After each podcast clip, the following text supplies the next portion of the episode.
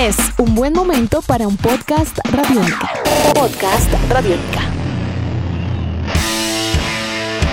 Amigos de Radiónica, sean bienvenidos a una nueva entrega de En Descarga Radiónica, el podcast un espacio en el www.radionica.rocks donde hablamos sobre todos estos temas que nos encantan y que nos fascinan, entre cine, televisión, cómics, videojuegos y mucho más. Mi nombre es Iván Zamudio, arroba Iván Zamudio 9 en Twitter, arroba piloto.espacial.3000 en Instagram, recordándoles que en Descarga Radiónica también es un programa que ustedes pueden escuchar de lunes a jueves a partir de las 11 de la noche a través de todo el sistema de frecuencias de Radiónica.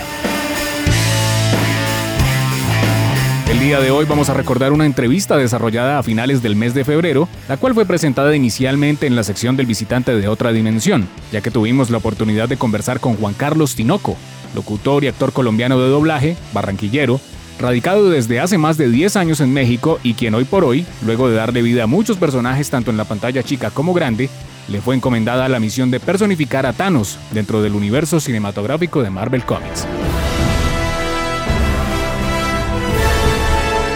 Juan Carlos muy especialmente nos concedió unos minutos desde el DF, donde nos contó sobre su trabajo, experiencia y futuros planes en el campo del doblaje. La primera pregunta que le hicimos a Juan Carlos Tinoco fue sobre sus inicios en el doblaje, cómo es que arrancó toda esta aventura de un colombiano, barranquillero además, y cómo llegó a Ciudad de México. No, pues fácil, fácil porque pues, me fui para Bogotá primero. Luego comencé a estudiar este asunto de la radio, de la locución, y me metí al doblaje allá en Colombia. Entonces el paso lógico era venir a México. Entonces no, no, no es tan complicado.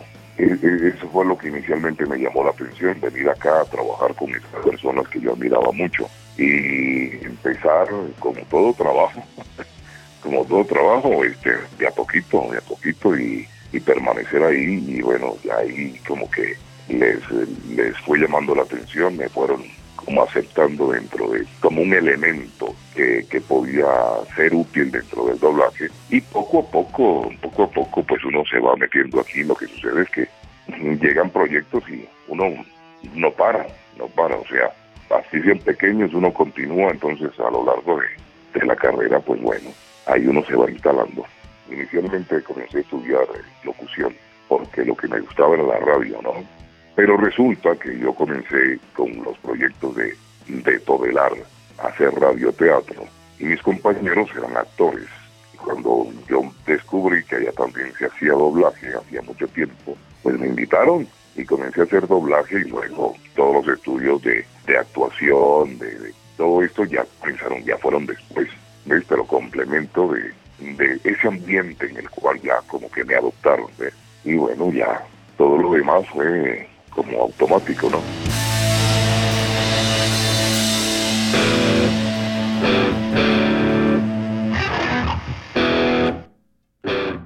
También le preguntamos a Juan Carlos Tinoco sobre qué opina del doblaje colombiano frente al doblaje mexicano. Pues mira, el, doblaje colombiano, por supuesto, como, como plataforma para lo que yo comencé hace mucho tiempo, este, pues se hacía, hay que partir del punto que era diferente, se hacía con eh, un poco más de, de, limitaciones, ¿no? Pero lo que creo que marca la diferencia entre el doblaje que se hace acá y se hace allá es justamente como esa tradición que hace que muchas eh, personas quieran ingresar al doblaje y mientras allá cuentas con un grupo de, de personas no sé qué número de personas se dedicarán al doblaje, pero aquí hay muchísima gente más, es decir, la cantidad de, recursos en cuestión de talento de personas pues es muchísimo mayor. Entonces cuando uno llega acá uno se da cuenta que casi que encuentran la, la voz exacta que necesitan para el personaje. Y creo que sí, el resultado cuando ya uno ve una serie, una película doblada, pues el resultado se, se nota y eso es lo que ha destacado el doblaje en México, ¿no? Entendiendo toda la expectativa que hay alrededor de la película de los Vengadores Endgame, le preguntamos a Juan Carlos Tinoco qué nos podía adelantar acerca de esta cinta, si ya había tenido trabajo alrededor de lo que viene con Endgame y qué sensaciones, sin ir a dar spoilers obviamente, nos podía compartir alrededor de lo que viene siendo esta película. No, no, no, mira, la, la verdad es que se ha mantenido esto de la manera en que se quiere que se mantengan, así una sorpresa no solamente para los que trabajamos ahí, sino para las personas, es decir, esto es casi que simultáneo, porque la característica de, de lo que quieren generar, ¿verdad? En este universo de Marvel es justamente eso, no, no se ha hecho absolutamente nada, no se ha filtrado nada, no conocemos nada, porque creo que la sorpresa se va a dar, va a ser algo muy bueno y pues nosotros tampoco lo sabemos. A veces como actores de doblaje no solemos ver nuestro trabajo, porque son muchas, em, eh, muchos proyectos en los que participamos. Pero con esto nos hemos vuelto nosotros también fanáticos de las películas. Entonces nosotros también pasamos a ser espectadores de algo en lo cual participamos y eso es algo que muy rara vez sucede. A no ser en, animes o cosas así que tienen un despliegue mucho mayor entre los fans y esto. Pero ahora nos volvimos fanáticos también de Avengers. Entonces vamos a reaccionar exactamente igual que las personas que le están esperando. Vamos, Radiónica. De igual manera también le preguntamos a Juan Carlos Tinoco sobre cómo ha sido la experiencia de doblar a Jiren para la serie de televisión Dragon Ball Super. Pues por supuesto que yo Dragon Ball este, lo comencé a ver, pero desde, desde que comenzó, ¿no? Y ya luego le perdí la pista, para ser franco. Ya como que con tantas sagas y cosas de estas ya no fui tan fanático. Ya, bueno, eso fue en un principio. Y luego cuando estuve aquí... Eh, se perdió como ese entusiasmo, ¿no? Pues ya conocía a los actores, ya se hicieron amigos míos y todo el asunto, pero ya era parte de, de, la actividad cotidiana, ya sabía que ellos tienen sus, sus personajes que eventualmente volvían, hacían películas y eso. Pero ahora es que me estoy dando cuenta, es este, y lo de Jiren pues me pareció pues impresionante, sobre todo porque fue Mario Castañeda quien, fue el que anunció esto cuando pues habían dicho que lo mantuviéramos en, secreto, no, yo no dije nada. Pero parecía que muchas personas ya habían contemplado la posibilidad de que fuera yo quien lo hiciera. Cuando pues te enteras de eso, pues sí es muy agradable. Y yo muy lejano de imaginarme que después de tanto tiempo pues me iban a incluir a mí. Yo pensé que pues ya no, ¿verdad? Entonces, bueno, me pasó igual. Ahora volví a ser fan, eh, volví a entusiasmarme ahorita me he dado cuenta que las personas han estado muy pendientes de esto. No, pues una experiencia muy agradable. Mario es un, profesional este, pero sí, o sea, de verdad, no es por la edad, pero es el papá de, muchos, ¿verdad? Porque este es una persona que, que trabaja no solamente lo que lo ves trabajar, sino además de, del tiempo. Yo creo que debe dormir como tres horas al día porque él está en muchos proyectos este, es una persona eh, extremadamente eficaz, eh, es lo que yo veo, ¿no? Es eficaz, es, es muy buena persona, tiene muy buen temperamento, eh, te digo, eso contagia. Y bueno, y por eso pues es una persona que también ha estado a cargo de, de muchísimos proyectos y bueno, y para nosotros pues es un símbolo, ¿no? Un emblema del doblaje también.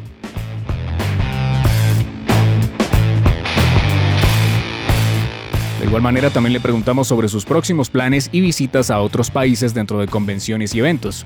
Bueno, la verdad es que sí, les ha gustado mucho el personaje, me han hecho muy amablemente muchas Ahorita tengo para Colombia, en abril pienso ir, este, ya me invitaron a, a Bucaramanga y voy a Valledupar, también tengo una fecha en Barranquilla y bueno, lo que salga, ¿verdad?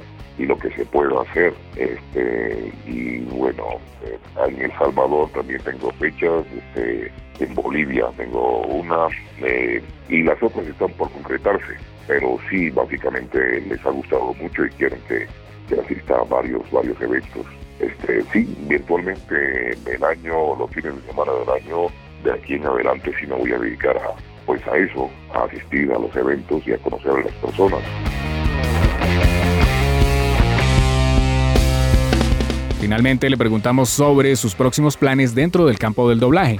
Bueno, esto no se acaba nunca. El doblaje es algo que, continúa, continúa, este, pero lo que más les gusta a las personas es saber como la continuidad de los personajes y donde ya me ubican con facilidad. Pues ahorita viene una, digamos que como una saga de rápidos y furiosos eh, las películas de La Roca. Próximamente se va a estrenar otra.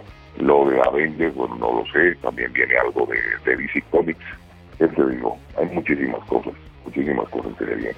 Y para cerrar, le pedimos que nos diera sus redes sociales y por supuesto formas de contacto. Mira, ahí estoy un poco rezagado, pero la verdad ya se lo prometí, ya me voy a poner ahora en Instagram también. Este, ahí subo algunas cositas, la verdad es que, como decimos ahí en Colombia, se nos crece el enano.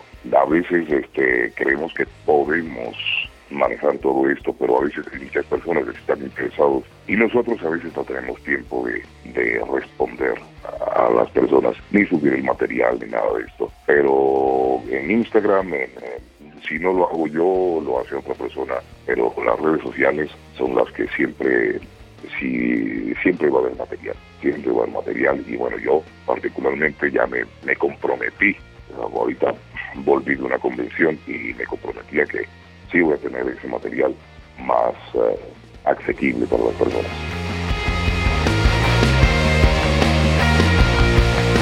Esto fue en Descarga Radiónica el podcast, un espacio en el www.radionica.rocks donde hablamos sobre todos estos temas que nos encantan y nos fascinan. Recuerden que nos pueden dejar sus comentarios acerca de este capítulo a través de redes sociales utilizando el numeral en Descarga Radiónica. Y por supuesto no se pierdan de los demás contenidos que tenemos para ustedes en este programa de lunes a jueves a partir de las 11 de la noche. Mi nombre es Iván Zamudio, arroba Iván Zamudio 9 en Twitter, arroba piloto.espacial.3000 en Instagram y nos estaremos escuchando en una próxima entrega. Hasta pronto.